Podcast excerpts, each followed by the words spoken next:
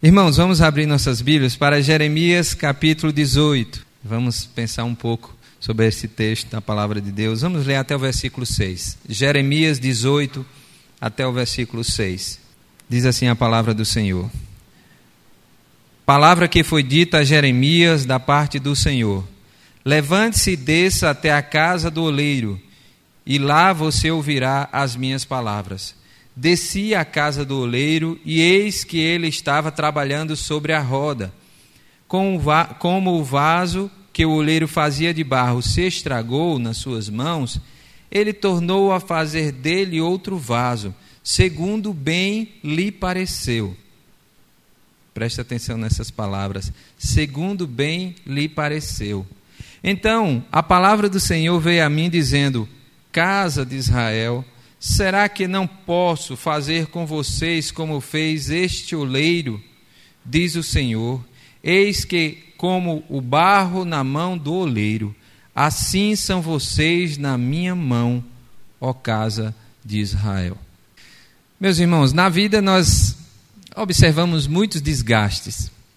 Muitos desgastes. As coisas materiais nem se falam.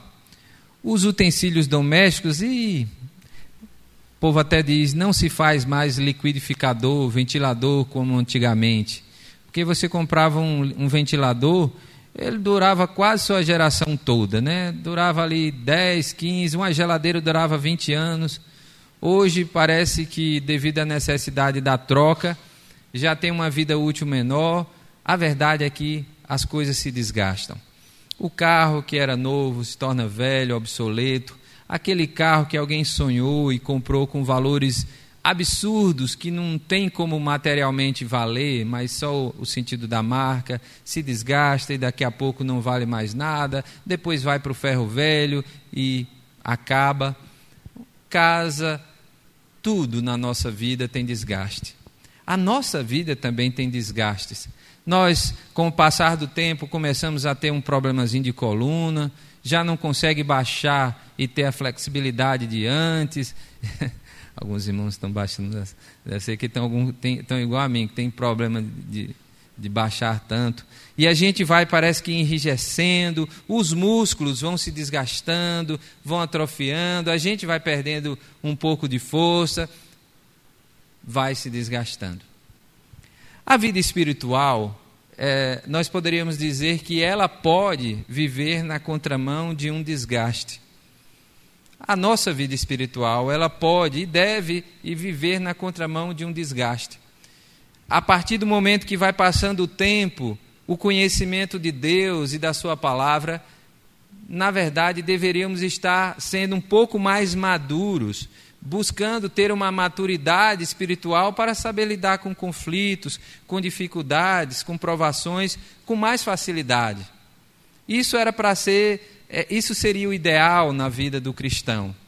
Mas a verdade, irmãos, é que é, quando pensamos na vida prática, nós observamos que também a nossa vida espiritual, o nosso relacionamento com Deus, nós muitas vezes estamos também desgastados da nossa fé. A fé que parece que não se renova a cada manhã, como se as misericórdias do Senhor não fossem suficientes para me envolver, como se a graça do Pai bondoso não fosse ampla para me atingir em todo momento da minha vida. E nós vamos sentindo como que desgastados, cansados, enfadados. Tem várias razões que nós observamos uma certa frieza espiritual. Uma delas é a perca, é a perda, melhor dizendo, do primeiro amor.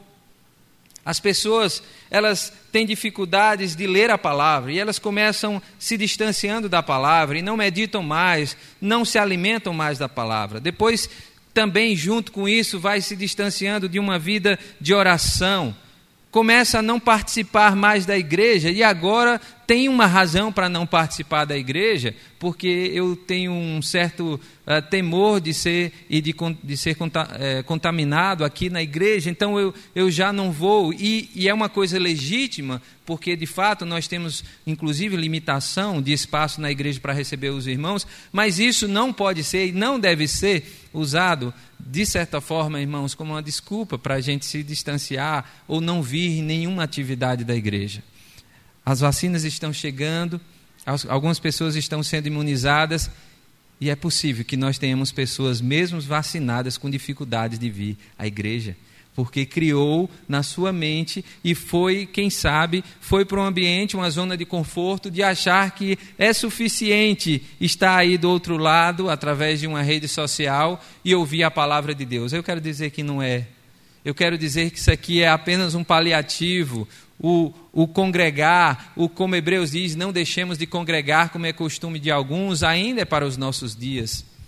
E eu entendo, nós e temos passado por este momento, e nós não estamos dizendo à igreja aqui, venham todos para a igreja, todos ao mesmo tempo, nós, nós estamos aqui falando, relatando sobre um certo desgaste, uma certa dificuldade que as pessoas vão tendo de entender as disciplinas espirituais, inclusive de viver esta vida de leitura da palavra, de oração, de comunhão com os irmãos, porque a gente pode manter comunhão com os irmãos orando, ligando, nos importando uns com os outros, não é? é? é? intermediando muitas vezes uma solução para alguns problemas, nós devemos. Aí nós vamos perdendo a capacidade de crer em Deus, de depender do Senhor, muitas vezes, porque nos afastamos tanto dos ideais da palavra, dos princípios da palavra. É, é possível que muitos aí, ou alguns, melhor dizendo, apenas alguns, assim, tenha dificuldade de ser sensível à voz do Espírito Santo, se tornam às vezes frios, apáticos e precisando de restauração. Essa é uma das razões. A segunda delas que poderíamos citar é que muitas pessoas têm perdido a dependência do Senhor. Muitas pessoas têm ah, duvidado da ação de Deus e a fé justamente é a ausência da dúvida. A fé tem se esvaído a ponto de você é, não confiar plenamente no controle, na ação de Deus, na vontade soberana do Senhor sobre a sua vida. E nós nos tornamos meio que independentes dos nossos pensamentos e com os nossos pensamentos, e assim a gente deixa de perceber, deixa de receber a sabedoria de Deus. Irmãos, precisamos lembrar, precisamos a cada dia lembrar que eu preciso da sabedoria de Deus para lidar com este tempo. Não é a sabedoria humana que vai me trazer soluções para a minha vida, para a minha vida espiritual, para o meu relacionamento com Deus. É a sabedoria de Deus.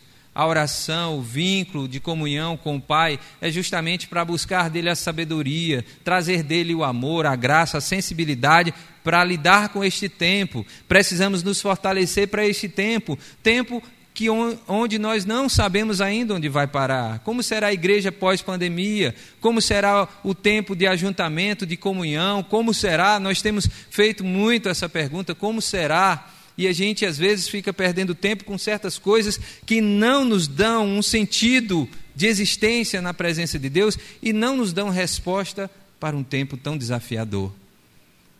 As pessoas têm se acostumado com a pandemia. As pessoas têm se distanciado, alguns, de Deus, da Sua palavra, por conta da pandemia. Louvado seja Deus que outros têm se, eh, têm se voltado para a palavra, têm se tornado mais sensíveis pela pandemia também. A pandemia serve também para estes que têm um coração sensível para observar. Deus está me dizendo alguma coisa, eu tenho algo a aprender, eu tenho a possibilidade de fazer diferente diante do Senhor. Nesta manhã, eu gostaria de pensar com os irmãos nesse texto tão conhecido, mas tão maravilhoso, que fala muito ao nosso coração, deste oleiro que continua restaurando vidas, deste oleiro que continua tratando tirando o defeito ou refazendo os vasos que precisam ser refeitos, eu gostaria que nós pensássemos numa restauração que a nossa vida, que a nossa fé, ela precisa estar baseada nos ensinos da palavra condicionada. Quem não precisa de restauração? ainda que sejam pequenos reparos. Quem de nós, quem de nós não tem pecados para colocar diante do Pai, confessá-los e buscar viver em novidade de vida? Quem de nós não precisa de pequenos reparos devido às ações do tempo, das filosofias do mundo, devido ao contexto deste mundo atual de medo, de incerteza? Quem de nós não precisa de restauração? É bem possível que alguns precisem de restauração mais profunda do, da sua vida. E eu quero dizer que sejam pequenos reparos, seja uma restauração mais é, pesada.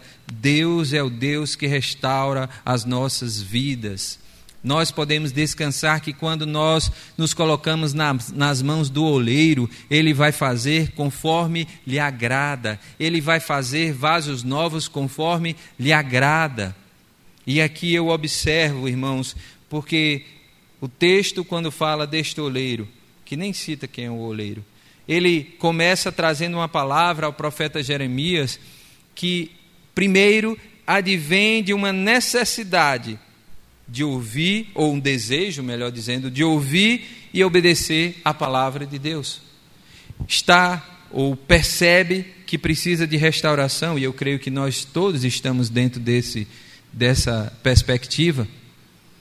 Se você, se eu, se nós precisamos de uma restauração, primeiro, irmãos, nós precisamos desejar, ouvir e obedecer a palavra de Deus. Eu não posso restaurar com os superbondes da vida, com as colas quentes da vida. Eu não posso pegar o meu vaso, minha vida, que está, eh, e usar ah, elementos de reconstrução que de fato são paliativos e não resolvem. O que resolve de fato no, no processo de restauração na vida do crente é colocar-se diante do eterno Deus. E aqui nós precisamos ouvir nós precisamos desejar, ouvir e obedecer a palavra do Senhor. O versículo 1 diz: A palavra foi dita a Jeremias da parte de Deus: levante-se e desça até a casa do oleiro. Aqui, o levante-se e vá é uma obediência de alguém que desejou ouvir a palavra de Deus. Se não estivermos desejosos de ouvir a palavra de Deus e de atentar para ela, irmãos, nós não queremos restauração. Nós não queremos fazer os reparos, os ajustes necessários na nossa vida.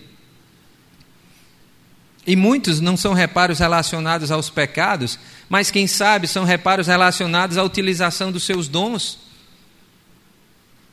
porque creio que Deus distribuiu os dons para a igreja para utilizarmos, e se você não os identificou, precisa identificar, e se você já os identificou, precisa viver os dons, precisa observar esses dons e precisa desenvolver os dons de Deus na sua vida. Se você também não os tem feito, se você não tem estado nas mãos do Senhor para desenvolver os seus dons, nós precisamos também de restauração. Nós precisamos ouvir e atender a voz do Senhor. O texto diz que levante-se e desça até a casa do oleiro. Levante-se e vá. Levante-se, eu, eu gosto do termo levante-se, porque dá a ideia de que saia da sua zona de conforto, saia do seu lugar que você acha que está protegido, seguro, que é o melhor lugar. Saia desse lugar e vá para outro lugar para observar o que o Senhor tem feito. Saia desse momento assim, meio de, de acomodação. Perceba que tem algo melhor, maior para ser realizado por Deus, que é o projeto dele. Não há nada tão sublime para realizar na vida do crente do que os projetos de Deus e que a vontade de Deus. Não há nada maior. Ainda que tenhamos outros né, afazeres, responsabilidades, atribuições, tudo isso é legítimo. Mas, em primeiro lugar, é o reino de Deus e deve ser. Faça algo, movimente-se, inquiete-se, busque, saia do seu lugar. Aí vem a pergunta: nós desejamos ouvir? Eu quero restauração, Senhor, mas eu não quero ouvir a Sua palavra, eu quero fazer do meu jeito. Do seu jeito é super bonde, do seu jeito, do meu jeito. São coisas paliativas para restaurar um vaso que precisa de fato das mãos do olheiro. Das mãos do olheiro. Segundo, nós precisamos obedecer ao Senhor. Irmão, sem obediência à Sua palavra, não vai. Por isso que a vida do cristão é, de fato, meditar na Sua palavra, viver uma vida de meditação e oração diante do Senhor. Para quê? Para conhecer os desígnios, a vontade, os propósitos de Deus para a nossa vida. O Senhor Jesus, falando para os discípulos em Lucas 6,46, é muito forte, eu acho muito forte essa palavra, não sei os irmãos, mas eu acho muito forte essa palavra. Jesus questiona os discípulos, ele diz: Por que me chamais Senhor, Senhor, e não fazeis o que vos mando? O que Jesus está dizendo é que Jesus não será o seu Senhor se você não obedece aos seus ensinamentos.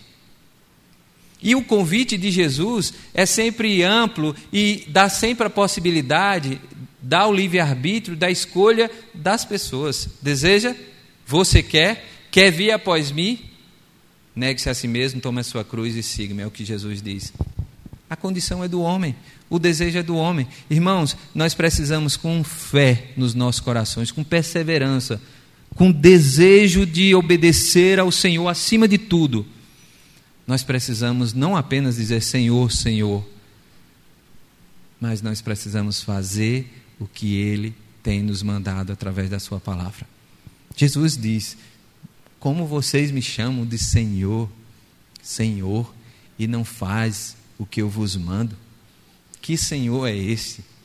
Que obediência é essa? Quero saber mais a vontade de Deus? Pastor, estou cheio de problemas, muitas dificuldades. Deus está atento a isso, irmãos. Deus é sensível. Deus é um Deus de amor, de graça. Ele está atento aos seus dilemas, conflitos, seus problemas suas dificuldades no relacionamento, quem sabe um problema conjugal que você está passando, um problema de saúde com a sua família, seja qual for, Deus está atento, Deus conhece, Deus sabe. Deus sabe do que você precisa. Busque a Ele, continue clamando a Ele. Mas não permita que este problema lhe afaste do propósito de Deus. Não permita que essa dificuldade interfira na sua obediência ao Senhor. Seja sensível ao Senhor, seja sensível à Sua palavra. Sejamos de fato aqueles que dizem: Senhor, Senhor, eu quero cumprir todos os seus, todos os seus propósitos na minha vida. Por último, em terceiro lugar, eu preciso entender e perceber a necessidade da restauração na minha vida. Eu vivo em um mundo que jaz no maligno, eu vivo em um mundo que constantemente me infla de filosofias, de coisas que me distanciam de Deus, e eu não posso dizer que eu estou à parte disso tudo.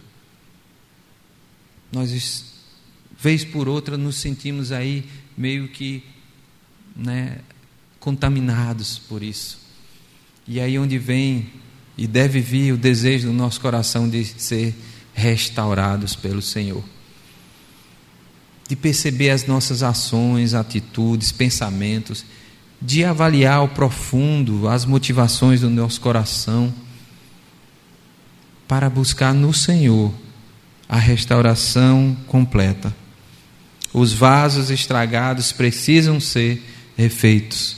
O versículo 4 do texto que nós lemos, depois dele ter obedecido ao Senhor, descido à casa do oleiro, o texto diz: Como o vaso que o oleiro fazia de barro se estragou nas suas mãos, se tornou a fazer dele outro vaso. Aquele vaso, ele não foi expurgado,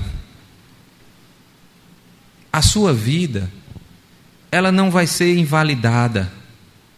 Não, é a sua vida mesmo que Deus vai agir, transformar e restaurar. Creia nisso. Isso é uma boa notícia.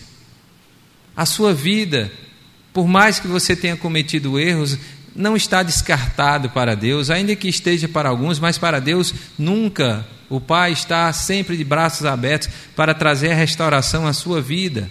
É o mesmo barro, é o mesmo vaso que ali foi estragado. esse mesmo vaso, essa mesma vida, ela vai, pelas mãos do oleiro, ser refeita. Mas sabe, irmãos, a restauração não visa fazer de acordo com a minha maneira, do meu jeito. Senhor, é de acordo com o que eu quero. Não é assim. O texto deixa muito claro que depois ele tornou a fazer dele outro vaso, no versículo 4, segundo bem lhe pareceu. Segundo bem lhe pareceu, Senhor, refaz a minha vida e mostra o que o Senhor quer fazer dela. Que não seja eu o Senhor da minha vida, mas de fato o Senhor Jesus seja o Senhor da minha vida e da minha existência. Que os meus atos, as minhas decisões, que as minhas escolhas sejam pautadas por essa verdade. Jesus é o meu Senhor. A despeito de todas as dificuldades, a despeito dessa pandemia, diante dessas dificuldades que são grandes, irmãos, considero, e nós temos considerado como algo extremamente difícil de passar. A igreja tem sofrido muito, mas Deus está no controle de todas as coisas. As nossas escolhas devem ser pautadas e voltadas para a ação de Deus. Senhor, faz conforme tu desejas na minha vida. O barro, ele foi, aproveitou a mesma vida e, e esse barro tornou a fazer dele outro vaso, segundo bem lhe pareceu. Deus sempre tem o melhor para as nossas vidas. Os vasos nas mãos de Deus serão sempre refeitos para a glória dele e serão vasos de excelência. Os vasos refeitos, onde nós queremos refazer do nosso jeito e da nossa própria maneira, com as nossas próprias mãos, eles são e serão sem valor. Sem valor para Deus. Mas Deus, pela sua graça, quer restaurar o que precisa ser restaurado. Você está precisando de restauração? Sua resposta pode ser não, pastor, eu não estou. Se você disser sim, pastor, tem algumas coisas aqui que eu vou, e cada um, cada um de nós deve fazer avaliação pessoal. Irmãos, não é para olhar para o outro, nós somos tão tentados a, num momento como esse, dizer: Oh, como minha mãe precisa de restauração, oh Jesus, restaura a vida da minha mãe, restaura a vida daquele meu irmão, oh que luta lá em casa, Senhor. Irmãos, que a nossa oração seja: Senhor, restaura a mim, restaura a minha vida, traz luz para as rachaduras desse vaso que com o passar do tempo e que às vezes com muita religiosidade se transformou um vaso frio, apático, sem interesse com as coisas e com o reino de Deus, e precisa voltar-se para ser um vaso disponível para o reino de Deus. Aquilo que começou a se estragar foi refeito e restaurado. Sabe por quê, irmãos? Porque o restaurador sempre fará a restauração. Deus sempre fará a sua parte. Ele é fiel. Ele nunca deixará de fazer a parte dele. O restaurador sempre vai restaurar. Que grande verdade. Como esta palavra fala ao meu coração. O pastor Elben Lenha César, é um pastor de Minas Gerais, ele faleceu. Ele é um dos criadores, fundadores da revista Ultimato. Ele, um grande homem de Deus, serviu ao Senhor com integridade. Ele traz alguns pontos que o homem maduro, o cristão maduro, deve viver como homem restaurado, como vaso restaurado nas mãos do oleiro. E eu quero apenas citar cinco pontos, aliás, seis, rapidamente. Ele diz: deseje restaurar o que precisa ser restaurado. Atente para isso no seu coração. Segundo, coloque sua vida diante de Deus e peça a restauração. Terceiro, busque lembrar do que tem lhe causado a destruição do vaso.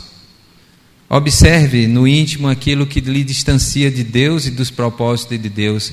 Busque lembrar o que precisa ser restaurado. Confesse todo o seu pecado diante do Senhor. Não esconda nada a Deus. Os mais profundos desígnios do seu ser sejam confessados diante do Senhor, para que haja restauração completa de dentro para fora. Renove a aliança com o Senhor.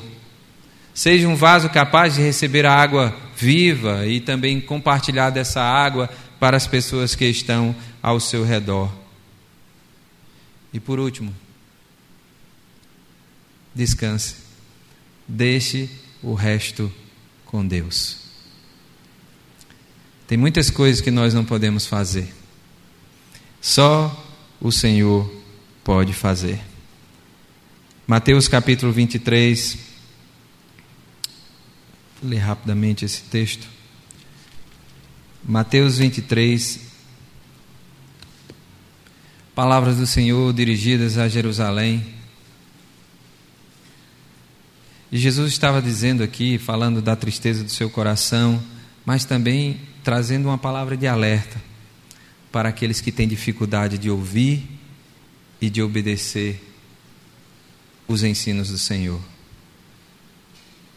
Diz assim, Mateus 23, 37. Jerusalém, Jerusalém você mata os profetas e apedreja os que lhes são enviados. Quantas vezes eu quis reunir os seus filhos, como a galinha junta os seus pintinhos debaixo das asas, mas vocês não quiseram. Eis que a casa de vocês ficará deserta, pois eu lhes afirmo que desde agora não verão mais até que até que venham a dizer: Bendito o que vem em nome do Senhor. É uma palavra de alerta, é uma palavra de exortação do Senhor Jesus para aqueles que muitas vezes, como nós, têm dificuldade de ouvir as palavras e os ensinamentos do Senhor. Que Deus nos abençoe e que possamos ter sensibilidade espiritual para perceber na nossa caminhada de fé o que precisa ser restaurado para que o Senhor continue sendo glorificado através das nossas vidas.